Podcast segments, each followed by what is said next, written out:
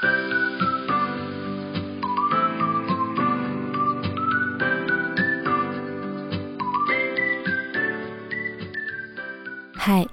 欢迎来到 R.S 的故事房。每周五晚上六点半，让我为你读一读我写过的故事。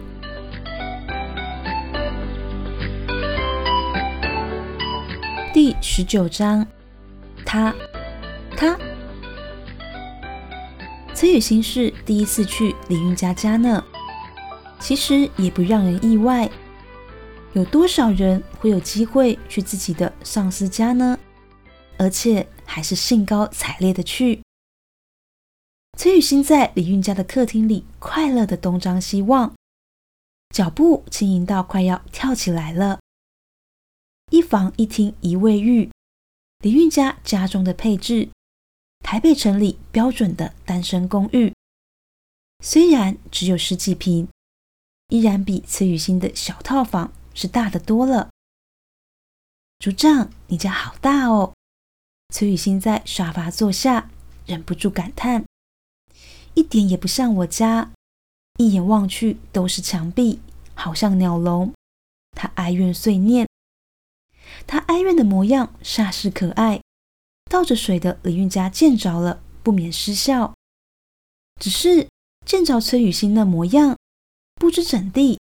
李运家却是不禁想起，他刚买下这房子的时候，宋明礼坐在那张沙发上的模样，一样都是第一次来他家。但跟崔雨欣不一样的是，高大挺拔的宋明礼总是坐得直挺。李运家甚至记得当时他问他的话呢：“运家。”你为什么不租房子就好呢？那天，一双长腿围开，宋明礼抬眸看着林运家，他眼底的深邃总让他看不清楚他的心思。林运家愣了下，一时答不上话。他俊朗的面容噙着笑意。运家，我说过我想跟你结婚，是认真的。他的声音很诚恳。我不会再碰到比你更好的女人了。宋明礼捧起他的脸，滴答，滴答。组长，你怎么了？崔雨欣的声音是被崔雨欣唤醒。李运家的脚袭上了湿意，他这才发现水已经溢了出来。啊！他慌张的把水瓶搁下。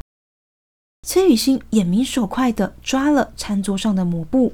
替他擦去大部分的水渍，也包含他脚上的。雨欣，不用。李运家试图阻止他呢，我自己来就好。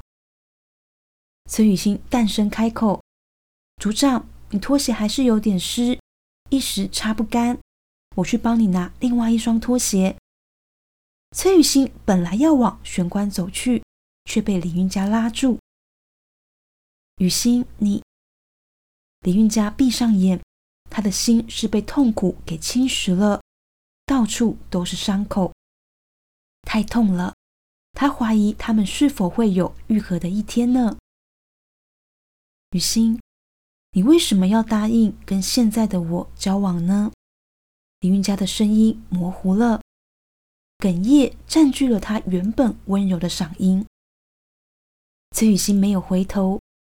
他望向装潢雅致的天花板，见它上头镶了无数的坎灯，把平凡无奇的天花板装点的璀璨呢，跟崔雨欣家的日光灯一点也不一样，能让崔雨欣不用花费太大的力气，就知道他跟林运家原本便是两个世界的人。知道，但是他不想退缩。崔雨欣轻轻开口：“组长，我喜欢你。”他的声音越来越轻。不管你喜欢谁，我都喜欢你。所以，他没有办法再说下去了。再说下去，他就要跟林运家一起哭了。李运家的心思也很复杂。这阵子似乎是这样的，他越喜欢崔雨欣一分，便也越厌恶自己一分。他越来越厌恶自己，眼角滑下了一行泪。李运家匆匆抹去。很晚了，李运家捂住脸，逼自己冷静下来。洗个澡，我们睡觉了，好不好？好。崔雨欣不是没有看到李运家眼角的那抹泪痕，但她不知道该怎么办。他们差了十岁呢。崔雨欣终是意识到了这件事。要怎么安慰一个比自己大十岁的人呢？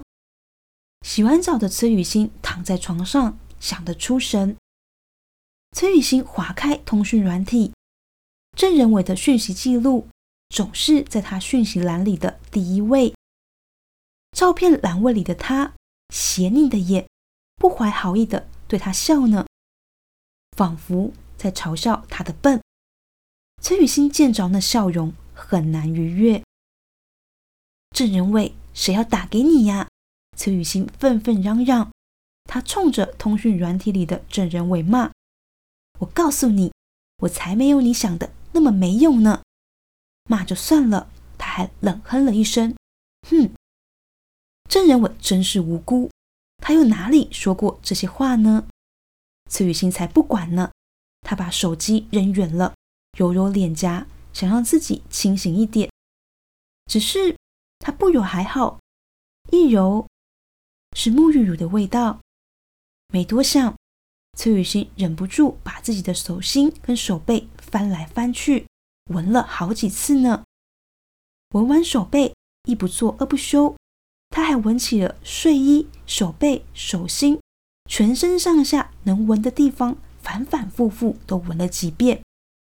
对，真的，他跟李运家用同一款沐浴乳洗澡，他现在整身都是李运家身上那股香味呢，他最喜欢的那一股香味，想到就开心。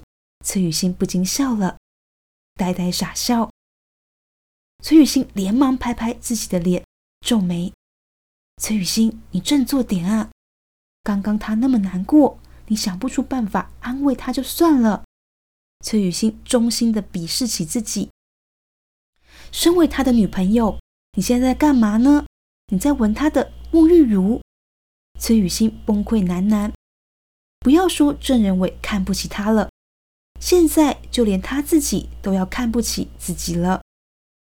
李云家是在这个时候走了进来。啊！崔雨欣没脸见他，连忙躲进了棉被里面。他羞赧到无地自容。雨欣，你怎么了？李云家困惑。他稍稍揭开棉被，找到了躲在里面的崔雨欣。他见着崔雨欣的湿法，抚上。怎么？你不吹头发吗？这样会感冒的。